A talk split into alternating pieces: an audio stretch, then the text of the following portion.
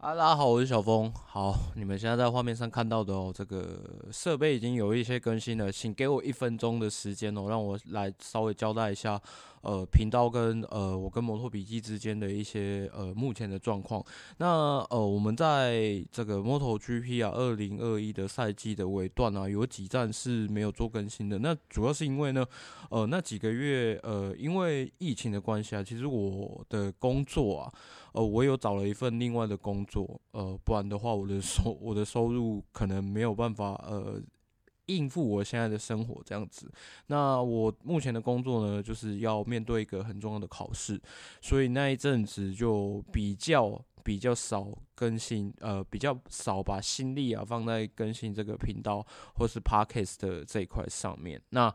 呃，在这之后呢，反正就是最近啊，就是稍微有一点预算啊，所以稍微更新了一些设备，包含你们现在看到的麦克风啊，跟你们现在听到的声音应该会有点不一样。那在之后呢，呃，我们的影片，呃，有关于 MotoGP 的影片。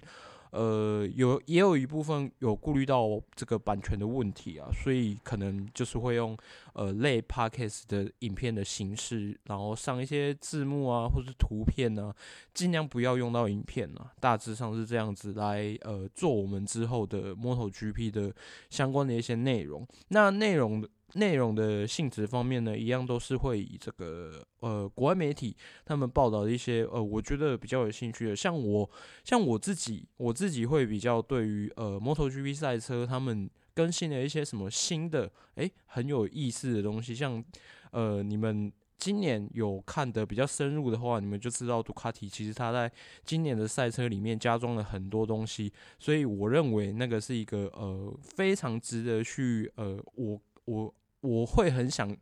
把这些东西呈现给大家。今天这支影片呢，主要重点还是在于这个 Moto Two 的蜂王战，就是承接上上一支影片。那这一支影片主要讲到 Moto Two 的蜂王战，以及 Moto Two 的一些年度奖项的部分呢。那呃，今年的 Moto Two 的年度新秀呢是 Raul Fernandez，那这名新人非常厉害哦，我们等一下再来讲。那再来呢，年度制造商的部分呢，这个 Moto Two 万年不变的年度制造商一样是 Collect。那其是啊，KTM 在他们把所有的资源呢、撤出 Moto2 之后呢，呃，只留下这个 KTM Moto2 阿 U 车队。那基本上啊，其实。呃，KTM 还有在这个还有在投注 Moto2 赛车的时候，他们还是制造商的时候呢，呃，其实 Kalex 的这个势力就已经蛮庞大了，其实蛮蛮多间车队都是用他们的车了。那在 KTM 撤出之后，那就更不用讲啦，因为 KTM 车队也是用 Kalex 的车，没有错。那年度车队呢，一样。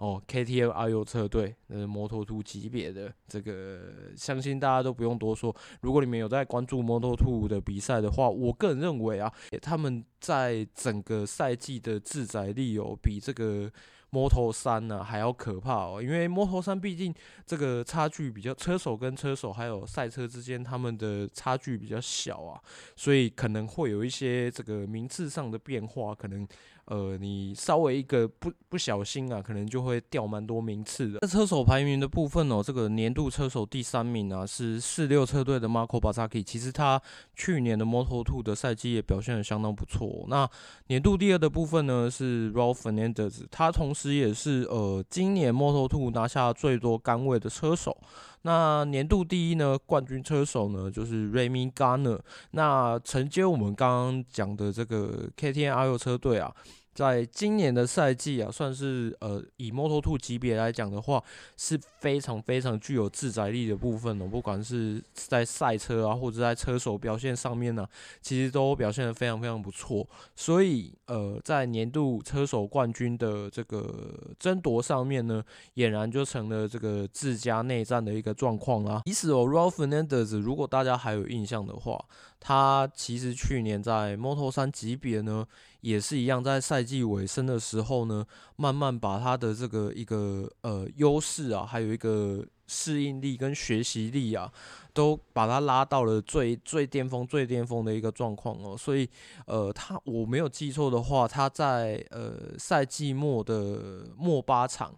哦，除了两场是没有完赛的之外，其他不是第一名就是第二名。所以啊，那尤其是呃，其实最关键的一场是他在呃米萨诺的第二场的赛事里面呢，他摔车了，他在领先的时候摔车了，所以没有办法在那一场缩小。或是诶，我记得我忘记是他那一场，如果拿到分站冠军，他那一场如果拿到分站冠军，理论上应该是可以超前 Remy Garner，不用不不会像在瓦伦西亚这样子，他还要呃，他必须要夺得分站冠军，而且 Remy Garner 还不能拿到任何积分，他才有机会呃可以拿下这个年度冠军哦。好，那讲到这个 Moto2 的封王战哦，虽然是在瓦伦西亚才。真正确定了这个 Moto2 的年度车手冠军是谁啊？但是其实我我认为 Raul Fernandez 前面也有提到嘛，他在米萨诺第二场的那一摔啊，其实呃整个局势啊就已经呈现一个非常非常明朗的状态。Remy Garner 呢，他在他其实，在 Moto2 的这个我没有记错的话，应该是六年的 Moto2 生涯。那他最好。在今年之前呢、啊，最好的是就是去去年他待在 SAG 车队，SAG 车队其实呃在过去两年内其实都算是一个还蛮不错的车队哦。他最好的这个生涯的名次呢是第六名。虽然在 Remy Gardner 过往的呃职业生涯里面呢、总是会有不管你看他在 Moto2 或是 Moto3 呐，在之前呢，好像给人家感觉会有一种比较不稳定的一个状况。其实他到 SAG 车队的时候，慢慢的好让人家看见了一种，哎，好像给他一台比较好、比较稳定的车，其实他还是可以拿出一些成绩的。那像到今年呢、真正的他也。呃，完全的把他的自己的能力给奉献出来哦，让让他的呃跑出了他的一个职业生涯的一个代表年哦。那明年呢，他跟 Raul Fernandez 一样，就是到 KTM 的 Take 三的卫星车队，两人还是一样是同队啦。那在瓦伦西亚的封王战哦，其实呃整体的赛事内容就没有什么好讲的，虽然说。呃，整个周末下来啊，感觉上 Remy Garner 的他不知道是自己的状态还是车子的状态哦，并没有呃到非常非常好的地步哦。那个排位好像也是差强人意啊，制造了一点有一点点紧张的一个呃发展啊。不过，其实，在 Raul Fernandez 他跑在领先集团的最前面的时候，Remy Garner 呢，他呃虽然在赛事中途有。有一些名次上的呃往前跟往后，不过在他前面其实没有什么没有什么车的时候，我个人认为啊，那个时候其实比赛就已经大致上结果就已经底定了，他就是顺利封王了。因为毕竟其实，在赛季的前半段的时候，其实 Remy Garner 缴出来的成绩单算是相较。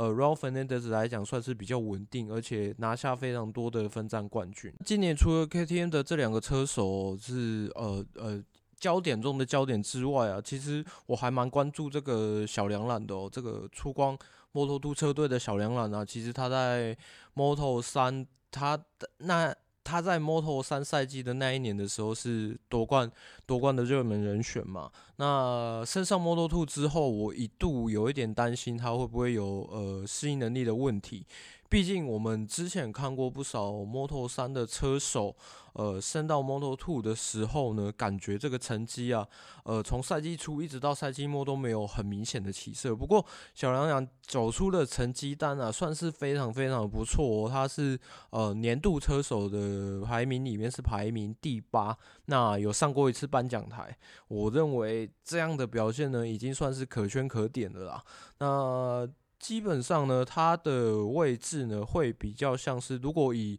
出光目前跟这个 MotoGP 它级别的车队的关系的话，我个人认为啊，呃，中山贵金可能再过几年，这个年纪也差不多了嘛。如果他没有缴出更进一步的成绩单的话，呃，很有可能他要么就是。